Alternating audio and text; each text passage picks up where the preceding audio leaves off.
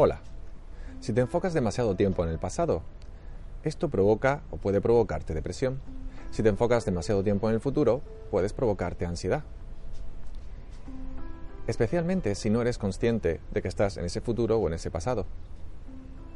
El futuro no lo podemos predecir, pero sí podemos intuirlo a través de lo que sentimos en este momento, de si tenemos metas y objetivos claros y definidos a corto, medio y largo plazo y el empeño que le pongamos en conseguirlos. Podríamos decir de alguna manera que el futuro es como el agua de un río.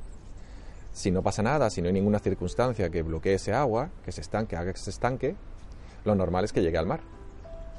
Sin embargo, nosotros no somos conscientes que habitualmente somos, a nivel personal, con nuestras decisiones, con la forma de tomarnos las cosas, los que determinamos esas circunstancias que estancarían el agua o que la bloquearían.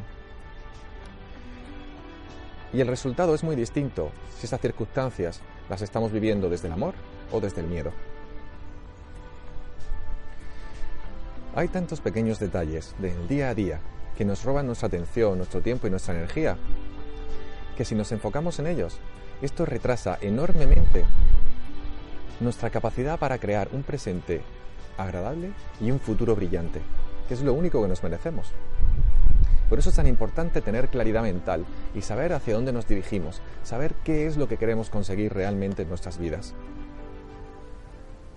Un enfoque mental claro tiene que ser ilusionante, tiene que darnos mucha energía, favoreciendo así el que consigamos el objetivo.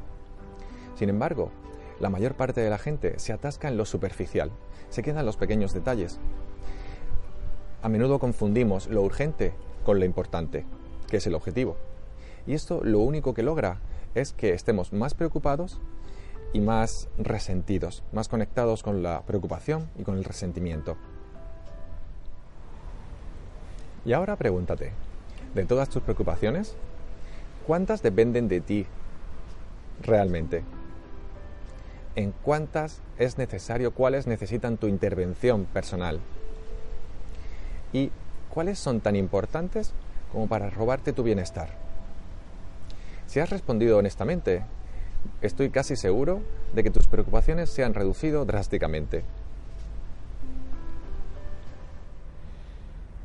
Realmente, de lo único que tienes que ocuparte es de mantener tu motivación y disciplina bien altas. Y para ello no hay nada mejor que priorizar y planificar aquello que es realmente importante para ti. Parece difícil, pero lo cierto es que es solo o tan solo una cuestión de práctica, como todo en la vida. Ya sabes, ponte como objetivo el mar y fluye por el río de tu vida. Ya sabes, soy Miguel Ángel, director del Instituto Homoconciencia, y si te gustan estos vídeos te invito a compartirlos. Muchas, muchas gracias por tu tiempo.